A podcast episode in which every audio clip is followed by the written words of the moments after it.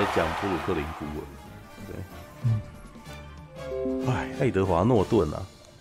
有一段时间我们一直都觉得那个什么，我一直都觉得他是那个什么劳勃迪尼洛的接班人。对，哎，刚初哥说的是浴血任务吗？对，浴血任务。对，没有，因为有一段时间那个，因为那个什么，我常常把浴血任务跟那个什么，他，因为他还有一个那个。呃，对岸的片名你知道吗？对岸，我常常会把它想成是对岸的片名。敢死队啊，对，只能说敢死队这个名字比较好，比较好记。对啊，是没错。All right，赶着去死，敢死队。好，来吧，我来念一下。好，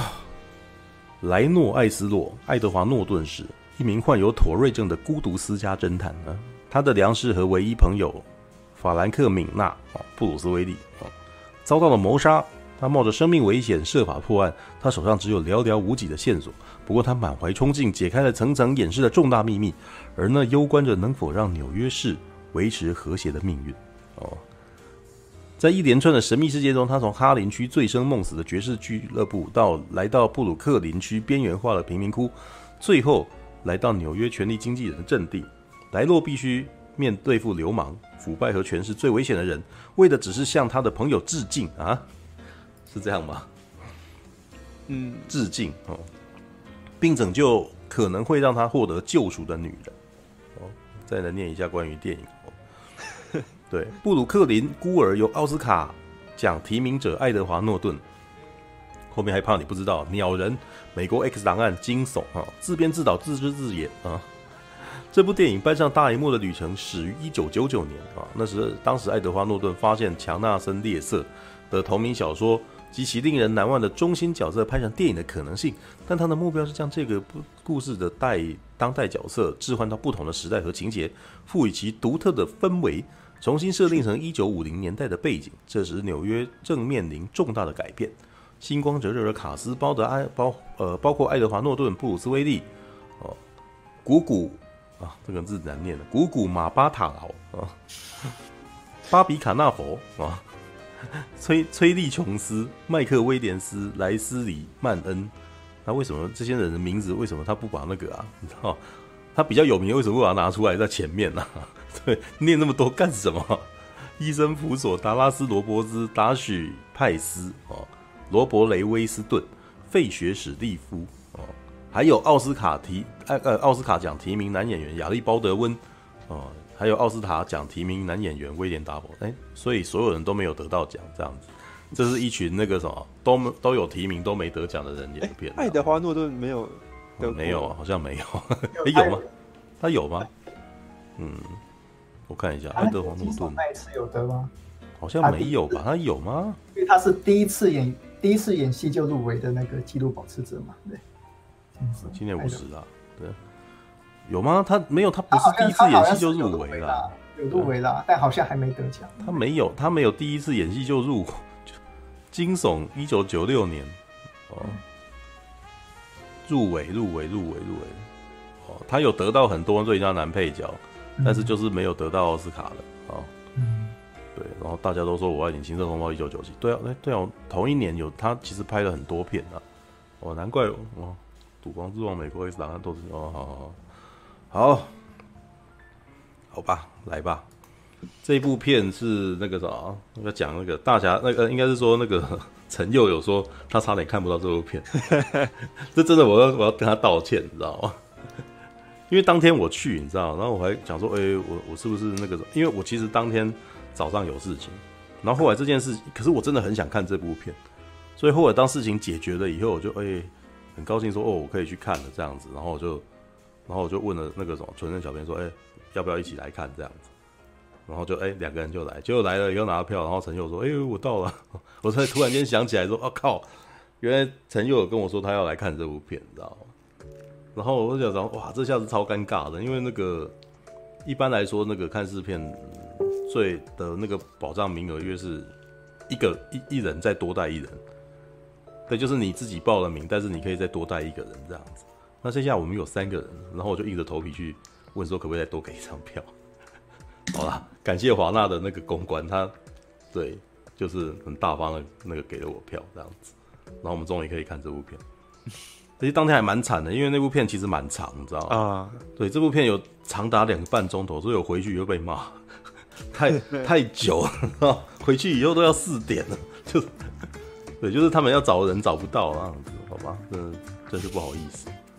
对啊，好吧，来吧来吧，那个陈佑先说好了。我我我比较好奇的是，全任小编他看完之后觉得这部片怎么样呢？他觉得很好看啊。哦，是啊，而且应该是说，我那时候会邀纯任小编看，是因为他其实是很喜欢看东野圭吾的东西。哦，喜欢看，所以我在想说，他应该是说，因为看东野圭吾，他毕竟也是推理片嘛，推理小说啦。对，对，所以就想要让他看见看一下那个什么。能硬派的那个什么故事是怎么推的？这样子、嗯、是是是，对。那其实他是看得懂的哦、喔，他而且他其实也还蛮能够解，就是蛮能够感受的。只是说那个什么，可能也是懒得写了，对，所以就没有讲。对，但他好像有一句话影评给那个给华纳的人，因为华纳邀我们去看试片，到最后都会要求我们要给他一句话。哎、欸，那这样我没有给可以吗？哦，没关系，呃，好像是最好是给一下啦。对，现在再补给应该也可以了。等一下再跟跟你讲那个，对啊，那可是你已经写出整篇影评了，那应该还好啦。对，对，那嗯，因为我本来还想写，可是我后来因为时间的关系，我就放弃了，所以我到最后还是那两行这样子。是的，好吧，那个早你先说好了。对对对，就是其实故事就是刚讲那样，嗯、就是说，呃，爱德华诺顿他的他原本是等于说是一个征信社的员工而已，他在布鲁斯威利的手下做事。好，然后爱德华诺顿是一个，这角色是有妥瑞氏症的，嗯，啊，妥瑞氏症，但呃，简单介绍一下，就是说他脑袋脑袋会放出不正常的电波，嗯、然后所以呢，妥瑞氏症他们可能就会有不自觉的、无法控制的呃动作，或是无法控制的说一些话。好，那但是为什么他可以在征信社工作呢？就是因为布鲁斯威利他呢看中爱德华诺顿，他有。哦，过目不忘的本领，所以说这在侦探产业里面非常的有用，就把他拉进来。那故事一开始就是说，哎，爱德华诺顿在讲说，哎呀，那个布鲁斯威利等于是我的恩人呐、啊，也是我的导师啊。然后呢，我呢，哦，会想一直靠着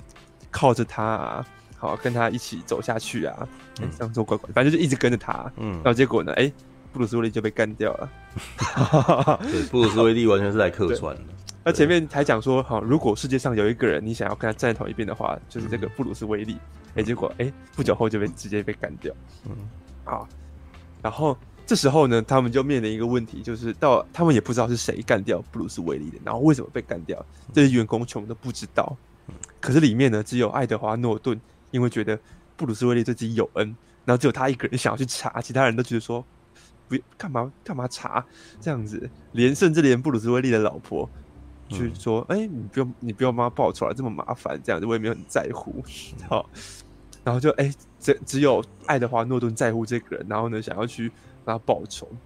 所以就变成说，这个呃，又又有这种残疾，然后呢，又又是一个非常新手菜鸟的一个侦探，他就要去查案了，然后根本一点线索都没有，也不知道去找谁，然后也不知道从哪里开始，故事这样开始，嗯然后就说，哎、欸，在这个故事里面，呃。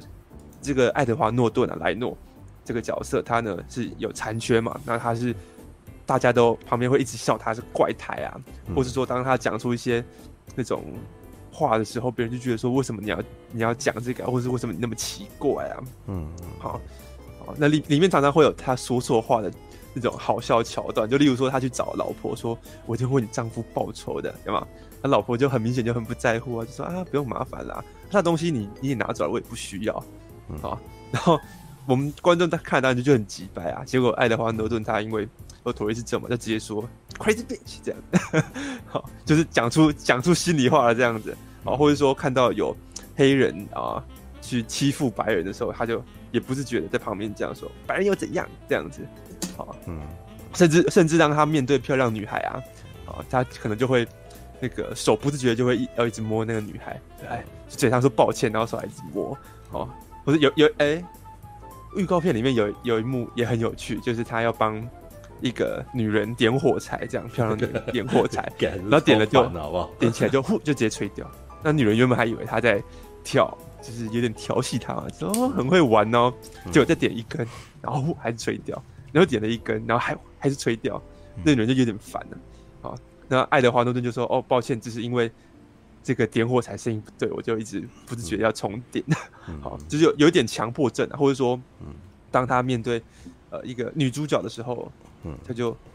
不自觉的就说亲她的脸这样子，嗯，好，kiss on her face，好，就就说哎、欸，其实他爱德华诺顿的这个妥瑞氏症，他就是不自觉讲出来的话，或者说某些不自觉的动作，嗯，其实是等于是他心心里真实的声音，嗯，那我们平常人是不会把心里真实的想法直接讲出来的，然后，哦，例如说你路上路见不平啊，看到怎么有人这么坏啊，嗯，你有没有想说哦，可能就。就略过嘛，对不对？里面有一段戏就是讲说，在火车上好像有，呃，应该是哦，女女主角是黑人，她进去火捷运里面坐一个位置，然后呢，白人看到她之后，就直接把公事包就放在空着的位置上，就不让这个黑人女孩坐，对。然后旁其他所有人全部都假装没事哦，就就看到就，嗯，就是不想理这件事情。然后爱德华诺顿在跟踪他嘛，然后就又不自觉的讲说：“嗯、好，把位置让给那女孩。呵 呵”就是哎、欸，他讲的他是心心里话会直接有的时候会直接讲出来，这样脱口而出。嗯，是啊。好，那哎、欸，这也很有趣的就是就是这样一个不合群啊，然后呢，呃，不被社会接纳啊，而且是会这个吐真言的怪胎。他才是有可能是在这个当大家都在顾着自己的利益啊，然后相互算计、相互利用的这个虚伪社会中，然后他是一个少数愿意去挖掘真相啊，然后呢去做对的事情啊的一个傻瓜这样子。所以呢，哎，他的这个托雷斯症啊，他的他的真是他会讲真话之外，他其实也是等于是那个嗯故事里面好少数是真诚的人。啊，其他他面对的什么，呃，坏人啊，什么政府官员、商人，全部都是啊虚伪，或是为自己的利益算计着。嗯，对啊。那故事里面就是他爱德华诺顿去查案啊，想说以前老板到底是查什么案，然后发现，哎、欸，他们查的案是跟当时纽约的穷人社区有关的。嗯，就说当当时纽约其实是在面临都更，啊，那都更肯定就会有房子。要收回土地啊，要盖什么桥啊，什么盖新的社区啊，然后所以啊、呃，原本可能是这种布鲁克林这种平民比较偏穷人住的地方吧，就是那种他们说是贫民窟这种地方，那你就要迁移居民嘛。嗯，啊、那理论上来说，应该是国家有给他们呃相应的配呃叫什么？嗯，就是付他们钱啊，或是。把他们安安顿下来，嗯，好，才把他们迁走，然后再开始盖嘛，嗯，就发现他们就发现说，哎、欸，怎么没政府没有做这件事情，然后就直接很强硬的收回穷人们的的那个房屋啊跟土地啊，然后这些人可能原本就已经是比较很低阶的中产阶级，没什么钱了，然后突然就全部都流落街头，嗯，好，那他其实是透过爱呃爱德华诺顿这样的一个弱势的角色。然后从从从他的眼睛去看，啊，在美国的社会里面，嗯，这弱势族群他们呈现出来的是一个，嗯，好，社会的问题，嗯，就是说纽约这个表面上看起来是最繁华、最现代化的大城市，然后在这个文明建设如此齐全啊，经济非常繁荣的发展下，你会觉得说，哎，居民们应该是要过得很优渥啊，然后呢，被照顾得很舒服才对啊。嗯但是当爱德华诺顿走访街头啊，看到啊，其实，在城市的边缘的某一个角落，然后呢是满满街垃圾啊，然后旁边都是很破旧的废墟，然后里面的人还都被赶走，然后空无一人，非常萧瑟，然后才发现说，哦，其实这个繁华的大城市背后的真相是有非常多的这种可能非裔啊、拉丁裔啊，或是穷人，他们的权益啊是完全被牺牲的。嗯嗯，好，那。呃，这部片的标题啊，英文标题叫做 Motherless，哎，Motherless Brooklyn，就是说没有娘的布鲁克林。好，这个这个其实是电影里面布鲁斯威利称爱德华诺顿的一个绰绰号啊，就他会称他说，你是没娘的布鲁克林。但事实上，这群没娘的布鲁克林也是在讲，好，它里面所说的布鲁克林的这些啊弱势，他们其实是等于是被这个社会抛弃的，好，然后是被忽略的，嗯，好，那呃，我记得以前上课。应该是上特殊教育的课吧，听过一句话，就是讲说，你要看一个国家先不先进、进不进步，你要看的并不是他们有多少的高楼大厦，哦，也不是看他们的什么国民平均什么收入是多少啊，或者是什么 GDP 是多少啊，嗯，最准的是看在这个社会里面弱势被照顾的好不好，啊，就是他那时候，因为我们是幼教系嘛，就是说你去看这里面的身心障碍的人，或者是。这个国家社会里面的小孩，他们的权益是不是有被很完整的照顾到？嗯，那如果是的话，就是这群最呃理论上来说弱势是一群社会上最没有话语权，然后最没有能力去改变自己呃环境啊，或者大家最容易忽略的一群人。如果他们都被照顾的很好的话，代表说这真的是一个友善的社会，嗯，对吧？嗯。那换句话说，你想要了解一个文明的毛病出在哪里？弱势族群啊，就是病症。好，那所以说，如同呃，爱德华诺顿他的那个妥瑞是真的，他会不自觉的说出心里的真真实的话一样。好，在这部片里面呢，那些穷人呢，他们呢流落街头，他们呢不被照顾，他们的生活过得很差，然后呢，没有人愿意去解决他们的问题。这群。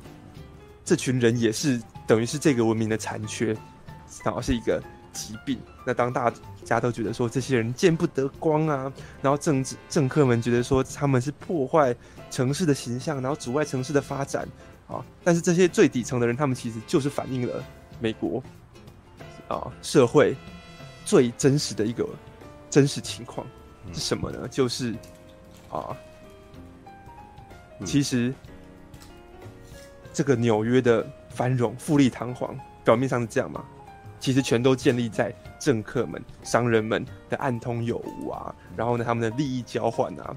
或甚至你可以说，好，他们以这种发展经济好为由，其实呢，背后都是这些上位者，他们要满足自己私欲的包装。嗯，好。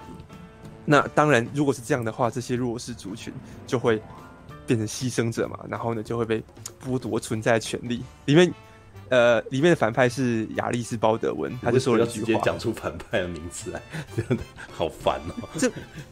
哦，好吧，因为因为你看预告其实就知道了。对啊，就是这个是暴雷了吗？这这不是暴雷，你看预告就看到了。然后我讲这句话，没有，你这样子让人家那个失去了那个什么寻找寻找那个乐趣吧？你这样何？对啊，他还是有悬疑的点啊。啊，是也是。那个亚历鲍德温，最近几年都常演反派或是演一些小奸小恶的人啦，没办法。因为因为那句台词其实预告片里面有，然后其实呃，他他当然直直接透过台词这样说出来是非常的直白。呃，他就说哦，那些穷人啊，他们是不存在的，看不到他们，他们是隐形的，就是讲讲这件事情，就是在。呃，你这些上位者啊，你可能为了什么理由，嗯、然后呢，你去进行这些金钱权力的游戏的时候，那些人弱势是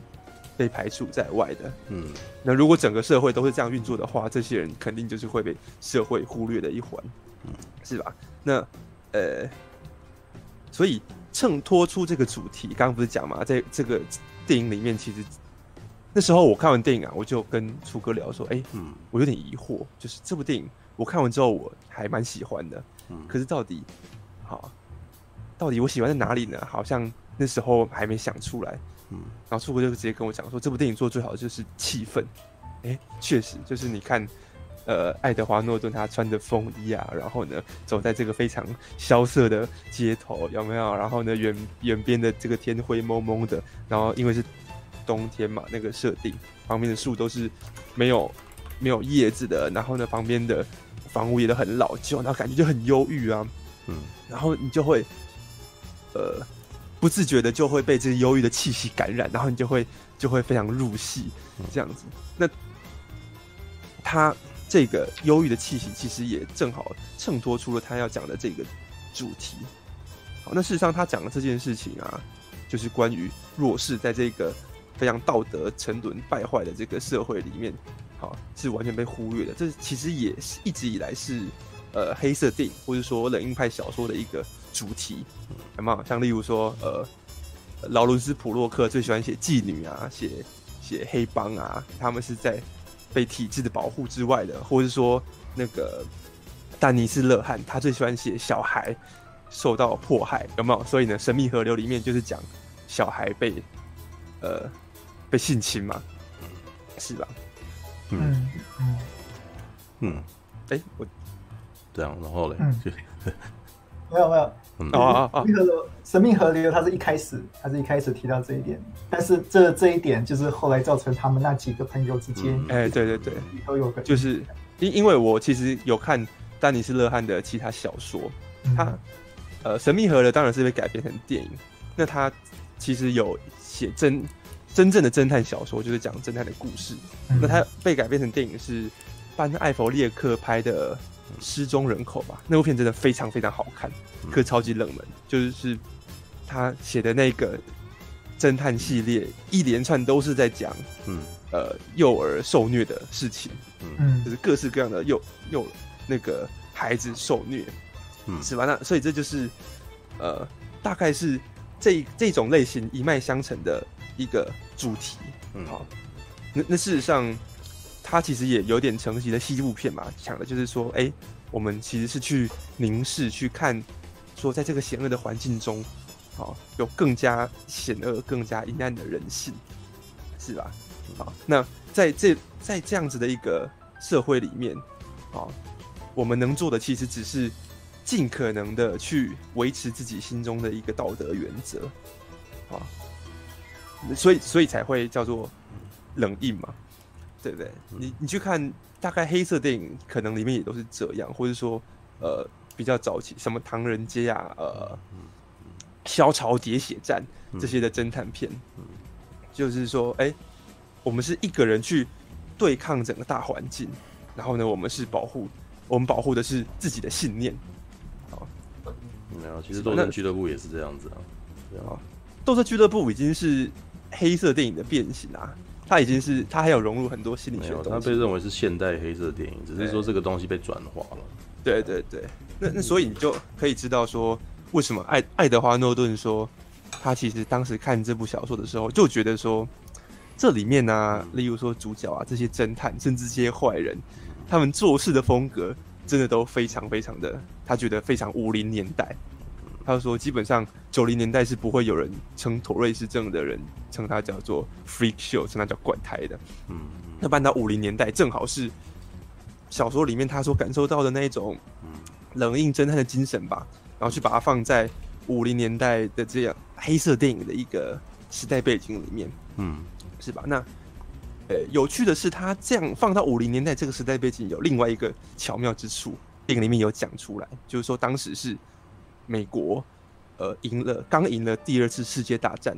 嗯，然后刚打败日本，然后他们在五零年代的时候，他们经济开始蒸蒸日上，然后非常非常繁华，嗯，啊，然后就讲说，呃，里面就布鲁斯威利就讲说，啊，你们以为这是好事吗？这其实是不好的，为什么呢？因为当美国人用投了两颗原子弹赢了日本之后，美国人就更加的认为说蛮力可以解决一切啊！我只要有权力，我就可以手眼通天，我就可以做，我就可以为所欲为啊！然后，所以呢，这部片里面的呃，等于说反派吧，其实也就是呃，某种程度上来说就是政府，然后就是一群，我觉得我握有权力，我就可以做我想做的事情。嗯，然后呢，别人什么我都不用管，嘛、嗯，里面就就讲说，好，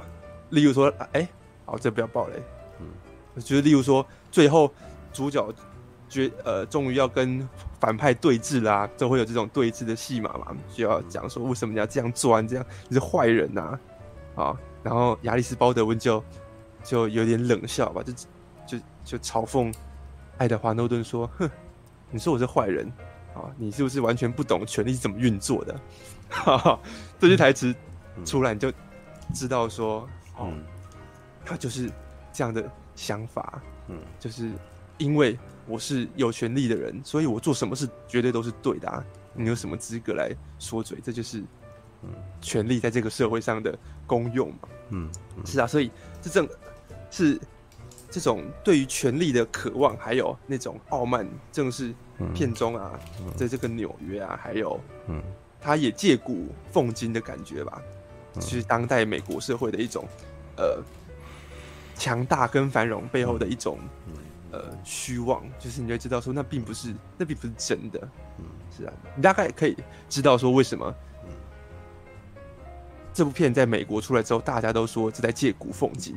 对，因为现在当权者就是川普嘛，然后他就是有很明显的说，我为了要怎样怎样怎样，要让美国恢复往日的强大，所以呢，好，什么族群我就可以，怎样怎样怎样了，嗯，这样。所以，嗯，那是这是我后来去看其他访谈才发现说，哦，原来在呃我们像例如说我自己看嘛，我可能就觉得说，哦，这是一个呃旧题新创嘛，他把美呃黑色电影的精神跟格局又拿出来，重新再再做了一次这样子形式的东西。可是在美国，他们看来，他们就说，哇，这真的是借古讽今，因为确实那就是他们觉得美国现在遇到的问题。嗯嗯，是吧？那当然，我觉得我后来也有跟楚哥讲说，我觉得这部片有一个，它并非毫无缺点啊，主要是叙事跟篇幅。就是说，我们刚刚不是讲嘛，黑色电影其实主轴是在于说，在这个复杂的社会里面，我们个体的处事态度，我们如何去面对这个世界，嗯，对不对？所以呢，你看《银翼杀手》，它并不用讲那个哈里逊福特去解放复制人啊。或是 计程车司机里面，好，那个劳勃迪尼诺也不用去改善黑帮猖獗、处境泛滥的问题嘛。重点在于他们去跟这个社会的一个个体的对抗，嗯，对吧？但是如果真的是如此的话，电影就不会真的花时间去讲说，哦，复制人他们很可怜，他们受到迫害啊，或是不会真的去非常细腻的去看说，到底黑帮是如何诱拐离家的青少年女孩变成妓女。因为那并非故事的主轴，是吧？但是布鲁克林孤儿他其实花了非常的时间去讲说，这些穷人啊，这些非裔族群，他们呢受到迫害，然后他们呢啊非常不满，所以他们呢上街抗议，然后他们非常可怜啊，然后他们受到严重的歧视，这样。然后你原本想说，哎，可能最后电影好要解决这个问题，或是不能解决，至少你要给个说法嘛。嗯嗯，但是哎、欸，电影没有，电影就是中间提出这些社会问题，讲了很多之后，突然到最后又告诉你说，哎、欸，我们跟以前的黑色电影一样哦，爱德华诺顿没有管这件事情哦，你突然就会觉得说，哎、欸，那你前面为什么要讲这些？嗯，对不对？那呃，你前面有提到，后面没讲，这样就有点不完整啊。嗯嗯啊，那而且中间其实篇幅也被拉得很长。嗯嗯，所以外国评论其实有。一些不喜欢的就认为说这部片拉得太长了，然后导致说它有点失焦。那确确实是如此。是啊，如果你没有要谈论那个社会问题，认真去解决它，去看它的话，其实那些部分可以再精简。那你去看说爱德华诺顿啊，或者说女主角身为一个呃黑人女性，然后她能如何去呃帮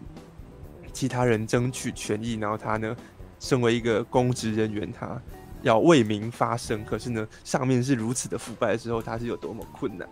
嗯，这样。嗯，但是，嗯，毕竟，呃，爱德华诺顿这其实是第一次当导演哦，他以前当过很多制片，可他是没有他没有他不是第一次哦，不是第一次吗？对，他之前已经有拍过一次了。哦，对，就是那部是爱情片啊，还是班史提勒跟他演的？对啊。哦，啊，爱爱情呃。什么什么 X 档案的那个是吗？呃，那个一部一部爱情喜剧的，相信爱情吧，我记得就是这一部片，就是，但是就是还好而已啦，对，好就是还好。可是我觉得说，呃，以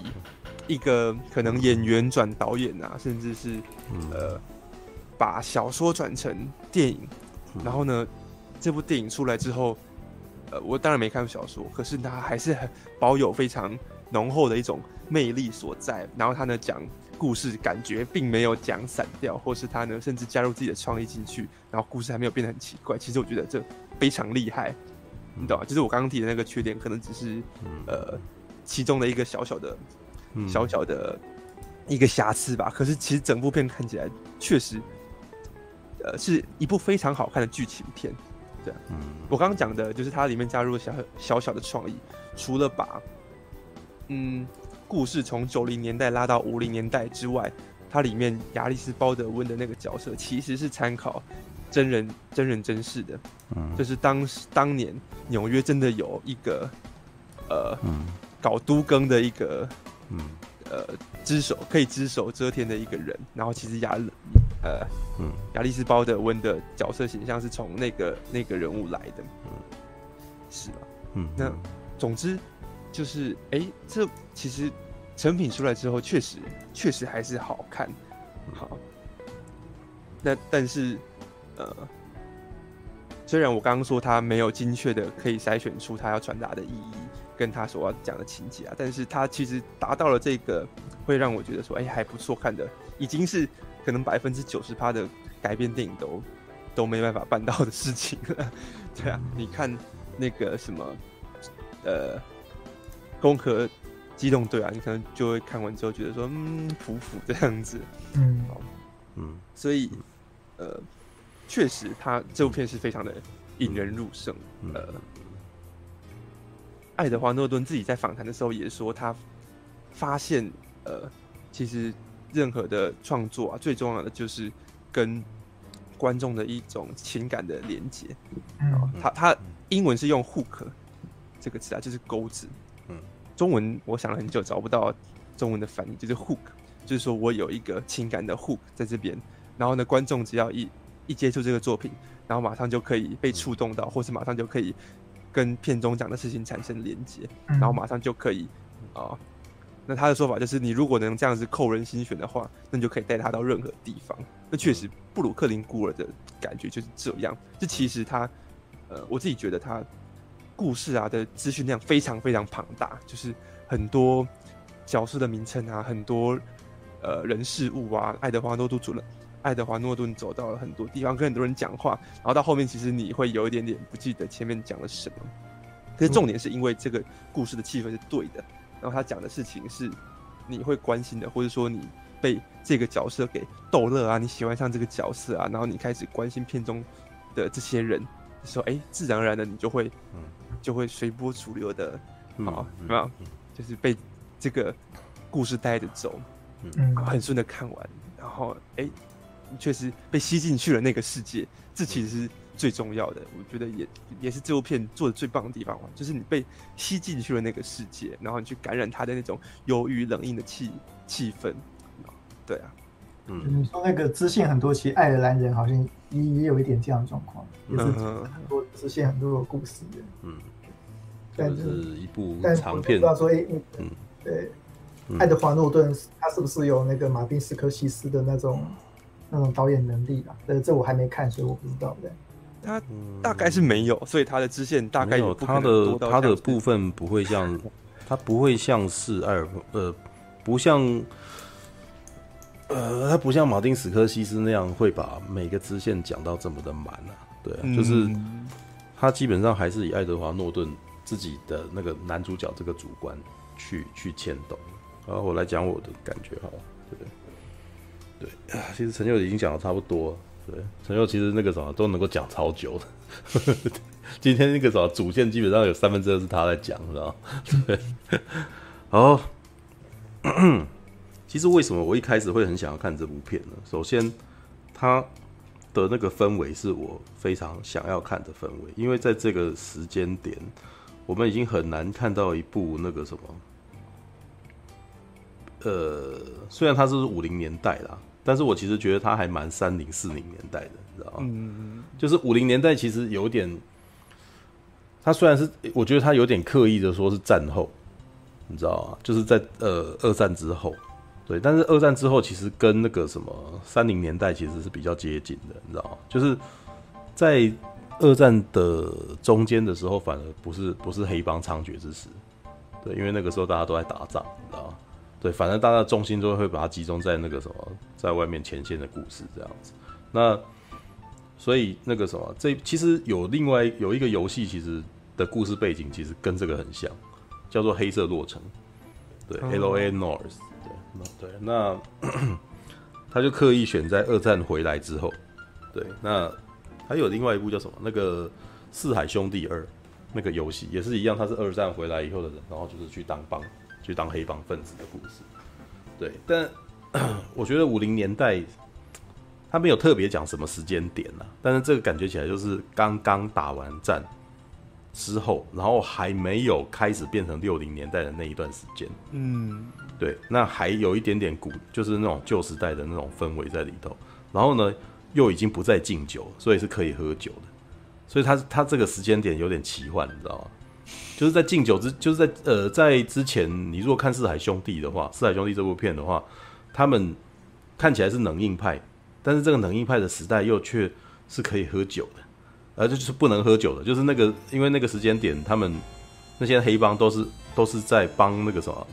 都是在做那种那个什么，偷偷把酒拿出去卖，然后在地底下，然后那个什么卖，就是开一个趴，然后那个什么让让所有的人可以在里面喝酒。对，事实上，呃，以前的黑帮片啊，就是因为喝酒这件事情是每个人都会做的事情，所以。黑帮分子在当时其实反而并不是一个很受人家讨厌的一个的状态，真的，因为我那时候在看一部纪录片，就是在讲那个禁那个什么禁酒法这件事情，嗯，就是因为这样子，所以那些黑帮分子，因为政府被认为是找民众麻烦的一种人的单位，就是清教徒般的政府，知道？是，对，就连酒都不准喝这样子。那可是大家就是有喝酒的需求嘛，所以就会变成很多法令会变成是那个。你你比如说你不能够卖酒，但是你可以卖酒的原料这样子，所以他就会教你怎么样做，这样就是有这种绕过去的，然后会有些人酿私酒，然后酿私酒当然就是黑帮在卖嘛，对，违法的事情都是黑帮在做的嘛，嗯，所以能够能够提供大众需求，既然是黑帮，所以当时才会有很多人其实那个什么才会很受欢迎，你知道，就是他们变反而变成一种类似罗宾汉的那种英雄，你知道吗？有那种感觉，你知道？是，就是那时候就是。看到有一些那种以前是呃父亲可能是卖死酒的啊，他就说他们其实一直都不认为自己做的事情是错的，他们甚至还非常怀念那个时间点，他还曾经跟他儿子讲说，呃，如果有一天又敬酒，我们再去卖死酒，你知道吗？所以他们觉得这很好玩，这样子就是呃就是就是觉得这是一件事情，是人人都欢迎他们，然后又可以大赚大钱这样子，嗯，对。那可是布鲁克林孤儿就是没有这种氛围。所以它有点像唐人街，然后呃，或者是像那个，还有一部片叫什么？等一下，我看一下，那个，sorry，呃，那个什么，那个，哎，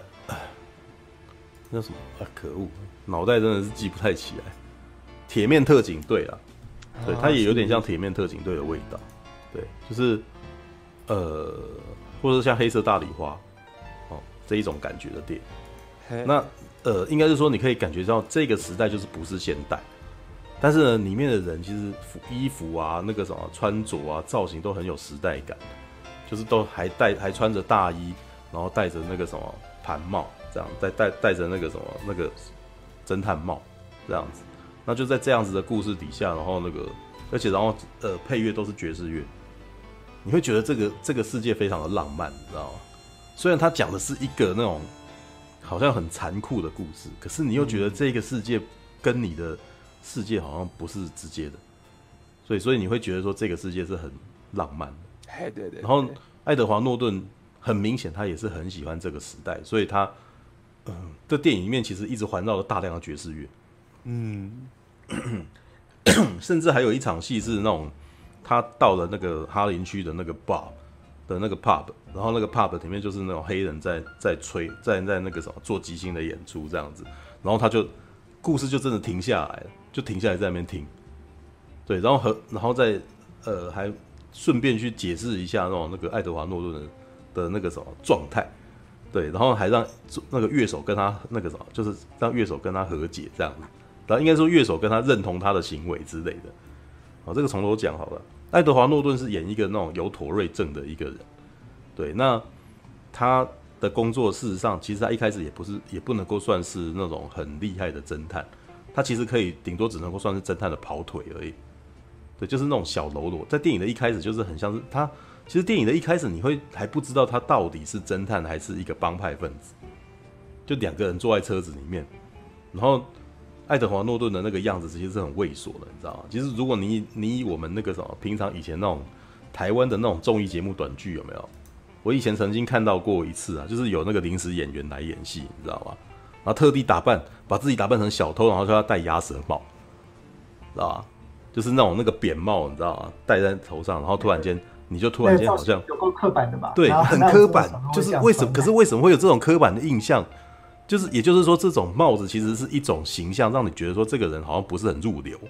嗯，知道？那所以他在一开始是一个那种那个什么，就是类似跑腿的，然后因为他有特殊的能力，他虽然是妥瑞症，但他应该是说。他前面，因为他有妥瑞症嘛，妥瑞症其实，但是这个妥瑞症的那个症状真的非常严重，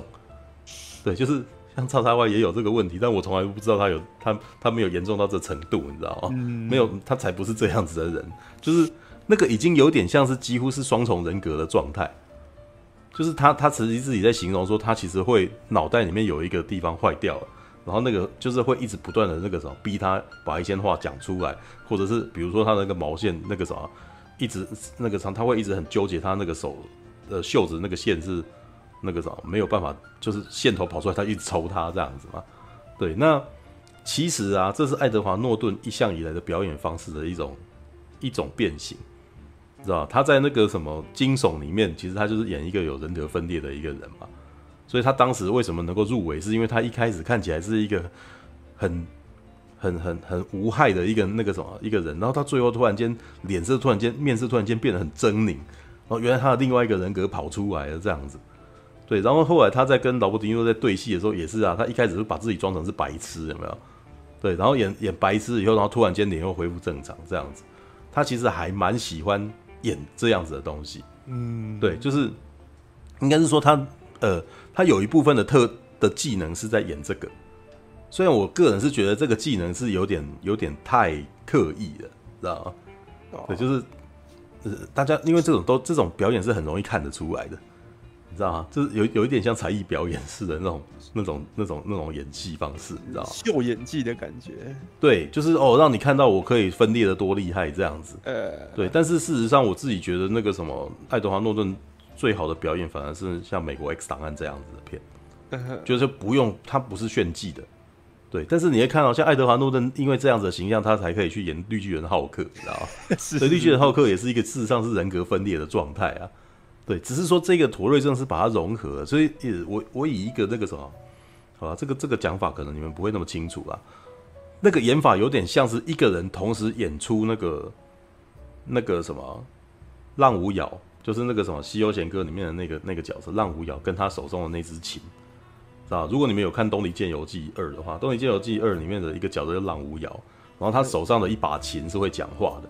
然后那个那把琴就是那个什么发出来声音就一直老是一直在吐槽，因为浪无瑶是一个不讲话的人，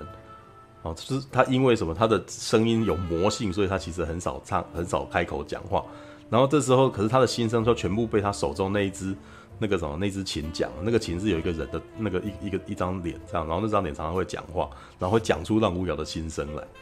有点像这种状态，嗯，那或者像吸血的吸鬼吸血鬼猎人 D 他手上的那一个那个东西，等一下就是好像有一个独行侠，但是事实上他真的是独行侠吗？他事实上有一个伙伴的，会一直不断讲话这样子。那呃，在布鲁克林孤儿的状态底下，爱德华诺就一个人演演演这样子的两个角色，但是这个两个角色其实你要说他很分裂，其实也没分裂，就是他的心声突然间被被另外一个人讲出来的那种感觉，而而且这个这个。演法其实是有一点好笑的，就是他他的那个，他基本上就是你跟他讲话，你就是要预期这个角色等一下一定会突然间讲一些奇怪话，对，他会突然 if if 这样子，会突然间那个什么，呃，骂脏话之类的这样子，然后或者说会会讲出一些他们不愿意，就是在社群社交状态下讲这个话，应该是是个犯大忌，等于是当面侮辱对方的那种状态。嗯，对，可是很有趣哦，这部片所有人都原谅他。你知道就甚至连大班那个啥，甚至连那个亚历包的温觉得没事没事这样子，就可以继续讲下去，你知道吗？我 我觉得这一段有点好笑，知道？但是应该在电影的一开始啊，对，像木须龙，有点像木须龙那种感觉。对，那呃，事实上，在电影的一开始，他的伙伴其实是有点看不起他的，嗯，就是 freak，就是个怪胎这样子。那布鲁斯威利所演的那个角色是欣赏，很欣赏那个什么爱德华诺顿的，对。但是前面那场戏我觉得有点好笑，因为呃有点太刻意了，就是那个什么呃，可能那个布鲁斯威利这个角这个老板可能还觉得爱德华诺顿讲的话很好笑，有没有？所以当爱德华诺顿那个演那个那个男那个男生他。呃，突然间脱稿演出，然后忍不住讲出一些话的时候，布尔布鲁斯威利还突然呵呵呵呵在那边笑这样子。为什么？他在前面的二十分钟，那在前面的十五分钟想要刻迅速的建立起这个关系，迅速的让你对布鲁斯威利欣赏爱德华诺顿有有一个连结这样子。对，但是接下来布鲁斯威利就挂了嘛，就，但是应该是说他在前面就是要建立起说，哇，这整个那个什么，他们的侦探社的有一个非常强大的头。那没有人比布鲁斯威利更适合当一个头，因为他毕竟曾经是终极警探嘛。对，大家都会想象不到他。我觉得他选用他来当男主角的，呃呃，来当那个客串的演员的最大的原因，就是因为他在另外一部电影是一个不死身，你知道吗？对，然后他却死了。对，他想要建立起来的那个，就是哇，一个你觉得很觉得你你你可以依赖的对象，然后他突然间消失了，然后你突然间要自己自己站起来的时候的那种感觉。但是我其实觉得没有啊，因为我们自己在看的时候就大概知道，我们就看多了嘛，所以就大概知道布鲁斯威利这种人应该是很很快就会不见了，你 知道吗？值得一提的是，布鲁斯威利其实蛮少演这种类型的电影的。他上一部好像是跟那个什么，呃，那那个那个叫什么名字啊？对，那个什么，他他上一次所拍的一部黑色电影，其实呃，就也是那种黑帮片啊。等一下，等一下，等一下，让我找一下。他不是有拍那个《新 City》耶？呃，什么什么？新 City 这也算吗？新 City 不是很像，就是因为因为它太反传统了。叫什么？致命的？我觉得那个有趣的是，他那个什么，跟强者为王嘛。哦，对对对对，强者为王。对，因为我觉得最有趣的是达斯汀霍夫曼想要演黑道大哥。那很不像，你知道吗？很没有那个味道，所以当时被那个什么被认为说这是一个失败的尝试。就妮可基曼演那个美女，然后布鲁斯威利演杀手这样子，然后可是达斯汀霍夫曼想要演，既然也想要诠释那个劳勃迪尼洛的那种感觉，跟艾尔帕西诺的那种风格这样子。哦，好，照他呃，应该是说他其实蛮少拍这种片的啦，布鲁斯威利蛮少拍这种，但他拍他的那个型还不错这样子。那。这个故事拉到后面，其实它是一个非常非常典型的、非常经典的黑色电影，你知道吗？嗯，因为那时候我看完以后，其实我对整个那个什么架构本身，我其实一点都不意外。嗯，因为黑色电影就是这个样子，你知道？唐人街也是这样子玩。通常，呃，他讲究的是一个小人物，然后在城市里面的武力。嗯，对，那他他所面对的事情就是这么的巨构，这么的巨大。哦，你你觉得他很邪恶吗？但是这个邪恶就成就了这个城市，所以你如果不认同这个东西，你可能甚至不可能在城市里面生存。对，那那刚刚其实陈佑已经讲了，说那个什么亚历包那个亚历包德温是反派嘛，他就是演那个什么，他就是做都更的那个人嘛。他而且他集权力，集非常大的权力于一身。电影在一开始其实就有点想要把他塑造成帝王般的形象，知道吗？嗯，对，亚历鲍德温一开始的出场是。那个游泳，他在游泳，知道他在公共浴池当中游泳，可是整个诺大的公共浴池里面只有他一个人在游泳。当他游完泳以后出来，然后有人把就是所有的那个什么旁边的幕僚把他带出场以后，外面等着一群学生，你知道，等着一群小学生，然后一直在等他，然后等他出来以后，那个什么这些学生才可以进去上游泳课。那个在一开始其实就已经告诉你这个身份，这个人的身份是怎么回事了。他其实权力极大，而且他把整个公共设施当成他自己的东西。对，那这样子的是状态底下，然后后来还有一个市长，就是一个市长上来，那个什么新上任的市长在颁布那个什么每一个那个每一个的什么什么局什么局的那个局长这样子，哇，那个他一个人。拿了大概两三个那个什么任命状，你知道？就既是公务员，既是做公务员的，还是安全处的，你知道？他等于一个人兼了非常非常多的那个什么工作。然后，而且到后边那个市长在那边那个什么，就是庆功宴聊天的时候呢，哇，他一直接走进来拍桌子要他那个什么写东西要他签名这样子，然后市长正正的签了名，而且还不能反抗他，你知道吗？这在电影的一开始其实就有几个镜头，他就已经把那个什么把那个权力的结构给说明清楚。他反而在这一段其实是处理的非常利落，他等于是在呃，但是爱德华诺顿在讲他自己这个角色的故事也都很拖泥带水。对，就是你你会看到他到处走来走去啊，然后对于布鲁斯威利这个角色的那个什么仰望啊，然后他失去了以后的难过啊，然后还有看到那个什么他养他欣赏的那个女性啊，然后呃还去了那个什么 bar 里面，然后跟爵听了爵士乐，然后忍不住动，然后呃然后那个呃这个角色对自己的自卑啊，然后那个乐手哦。跟他的那个什么志同道合，因为因为他还特别让那个乐手，那个黑人乐手讲了几句话，说，呃，比如说那个呃，爱德华诺顿可能跟那个乐手说啊，我的脑袋里面有一个那个什么要动的灵魂啊，对，那我不知道该怎么办这样子，然后黑人乐手说，那没什么不对的，我也是这个样子，要不然我就不能够成为乐手，对，我的内心总是有一个东西想要想就是想要不断的要出来，对，然后。然后爱德华诺顿就那个什么，就笑了一笑说：“你那个什么能够做出来的，你你能你能够你有拥有你的才华了，所以你这个奇你的你的内心的冲动可以演绎成这么好听的音乐。可是我只能够鬼叫而已，这样子，对对。但是我他其实一直试图在为所谓的妥瑞症这个平反，你不能就是他你他一直在想办法要你说你不要你不要看不起这些这些那个什么看起来行为很古怪的人，这样子。事实上他们是有才华的人。”对，但是这个角色基本上，我觉得他除了是妥瑞症之外，他同时还有一点那个什么，呃，亚斯伯格症的那个概的那个感觉，你知道吗？所以他同时有点像是那个雨人跟那个什么妥瑞症的结合，你知道吗？因为他在里面还有一个过目不忘的，哦，他他听到什么东西，看到什么东西，全部都记得清清楚楚的一个的特殊技能。等于布鲁斯威利一开始这个侦探为什么会需要他？很简单，他把他当电脑来用啊。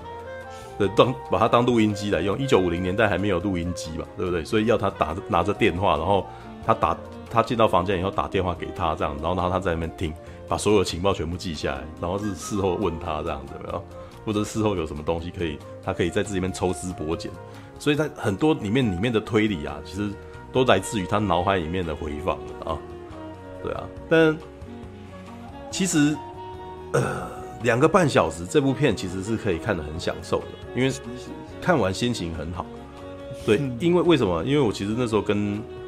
陈佑讲说，我觉得这部片成功，我觉得它是好看的。那为什么好看？因为它让我有沉浸式体验啊。嗯，就像李安所讲的，看电影要进入沉浸式的体验。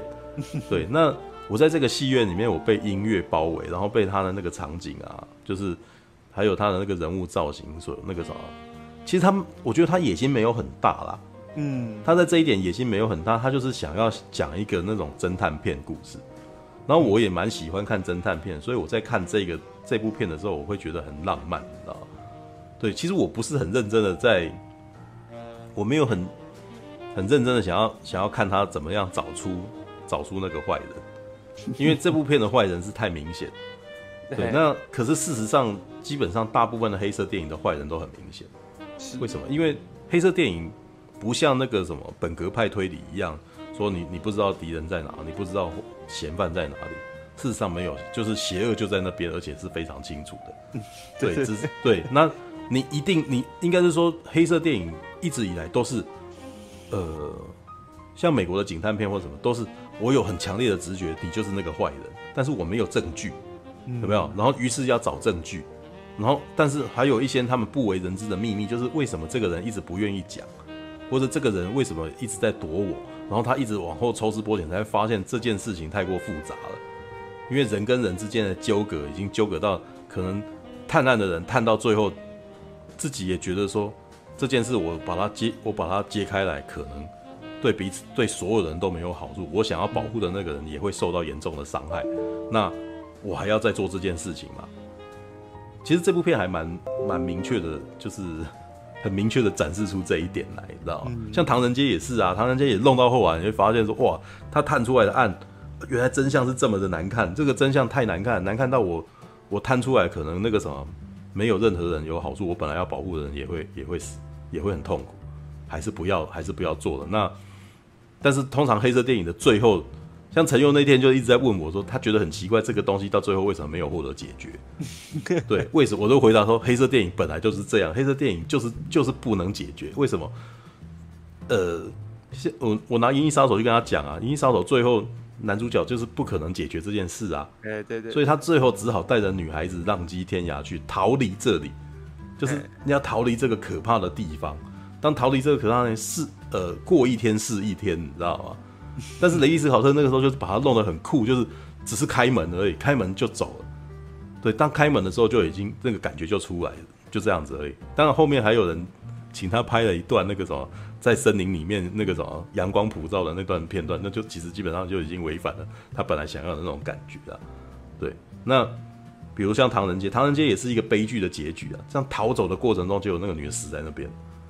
然后男的就很无力的说啊，一切都是一一切都是空，你知道吗？很痛苦，但是他还要继续。你我们可以去想，我们可以想象到唐人街这个男主角后来会怎么样？他一定，他为了生活，他一定还是要继续做一样的事情啊。只是他内心就深留下很深刻的伤痕，对啊，那这一部呢，其实已经算理想派了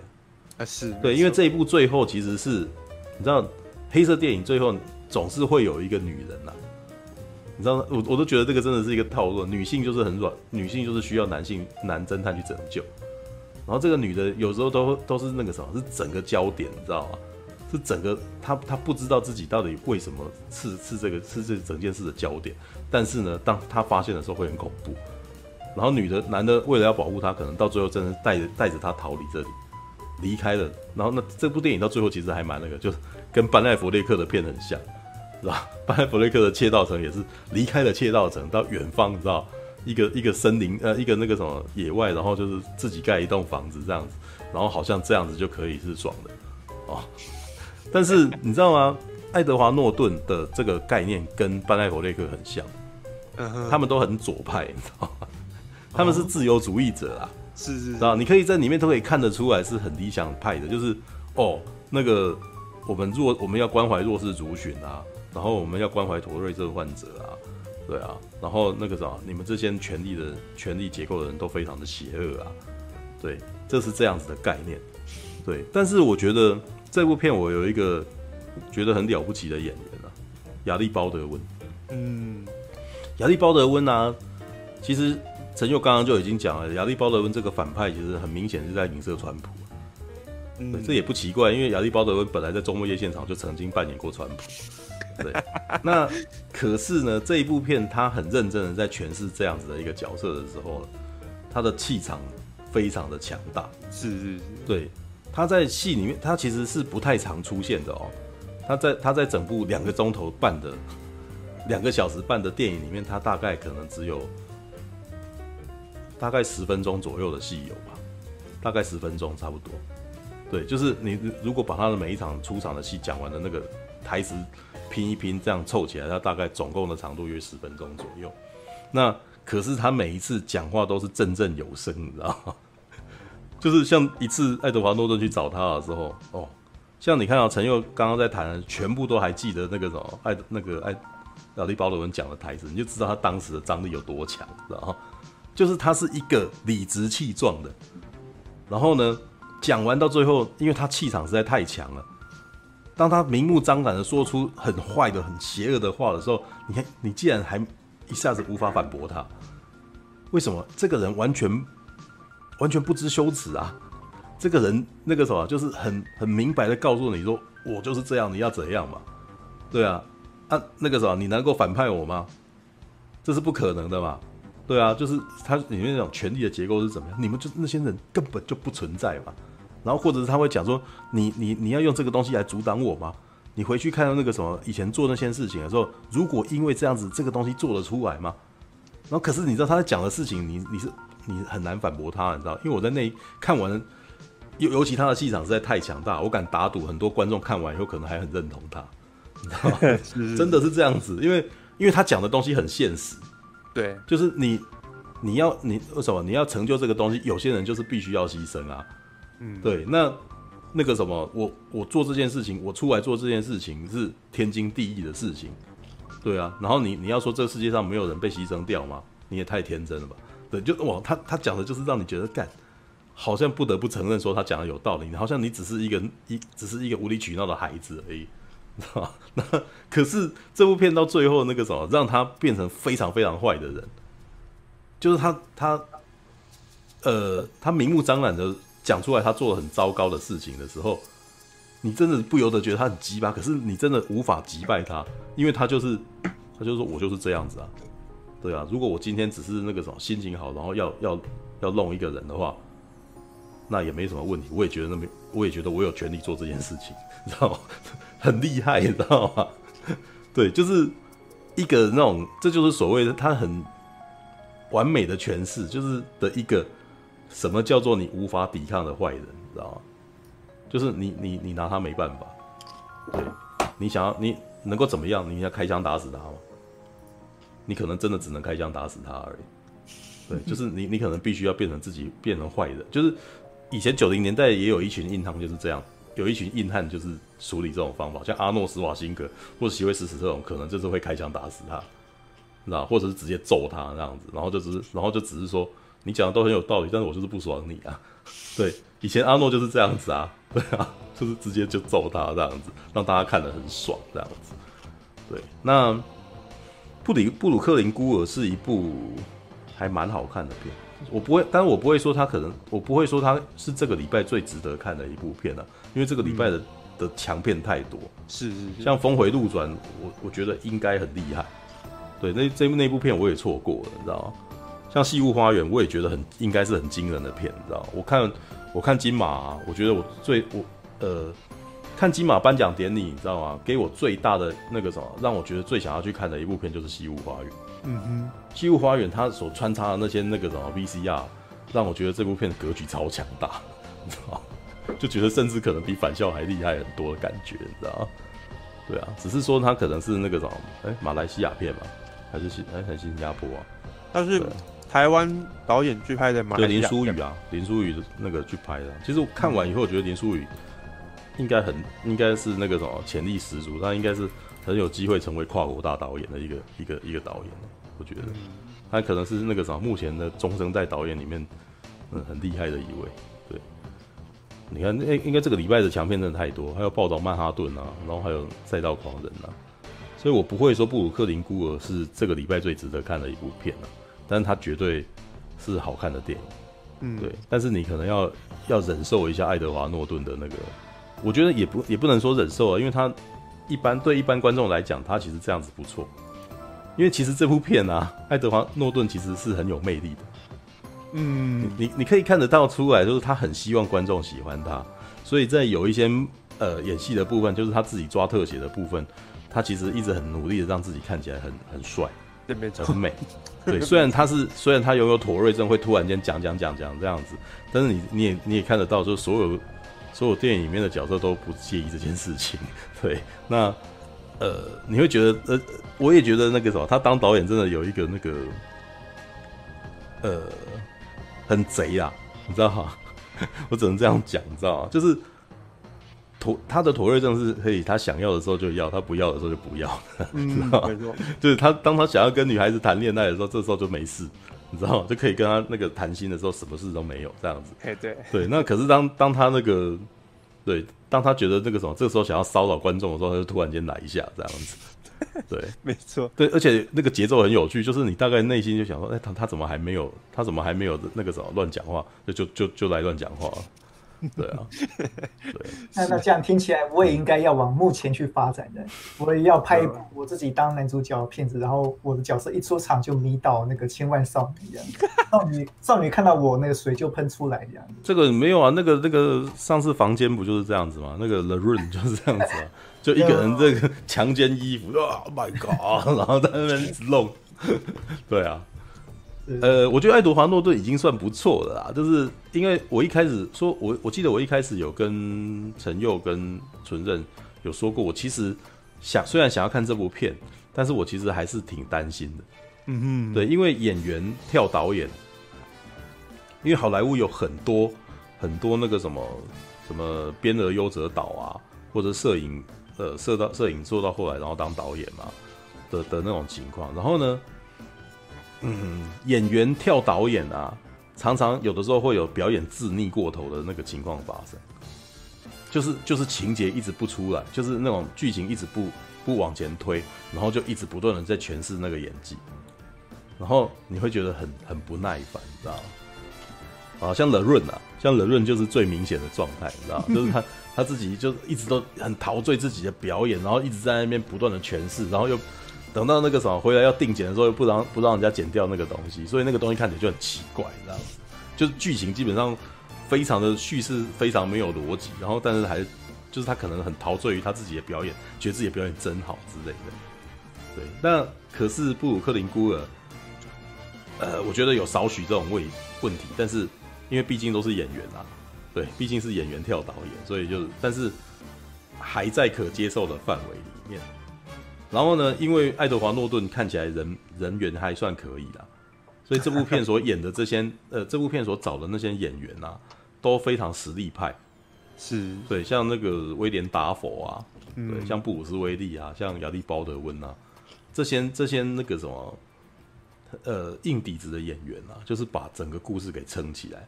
嗯，所以很好看。这部片真的蛮好看，就是但是就是很古典派，是非常古典黑帮片。对，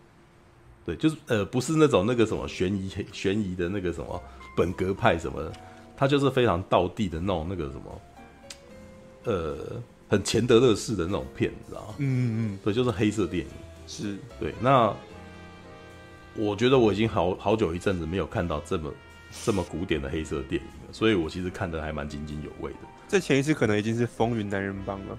我觉得《风云男人帮》也是有点有一点变形的。对，就是他把他《风云男人帮》应该就是把它做成一种娱乐，把它当成一种娱乐来，就是他他是在拍快乐这件事情，你知道吗？嗯，对。但是但是那这种痛苦，可能就是真的是铁面特警对黑色大礼花那样子的东西。因为讲黑色大礼花其实可能还比较不好，因为黑色大礼花其实不是一个很成功的黑色电影，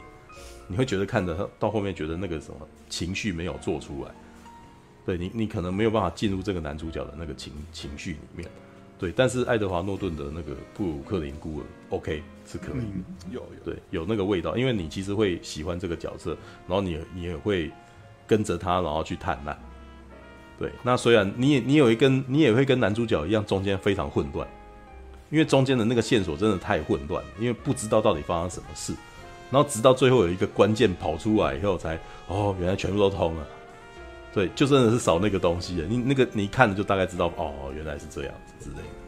对，它不是那种要让你自己去推理出来的，你就是要有耐心等他把东西找到。对，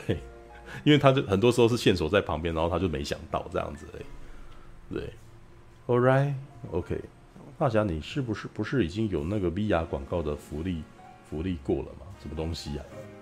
那个我指的是我真的就变成电影里面的帅哥俊男哦哦，你是说那个什么那个保险套那个三百六十度的那个？好了，OK。感谢您的收看，喜欢的话欢迎订阅频道哦。其实我真心觉得李安搞不好很适合拍《新世纪福音战士》的真人版，要不然拍钢弹系列也是个不错的题材了。啊殴ってなぜ悪いか亲父にもぶたれたことないのにこれからもお达者で 失礼いたします。お子様をお预かりし。ソメお前だって軍人になったんだろうが。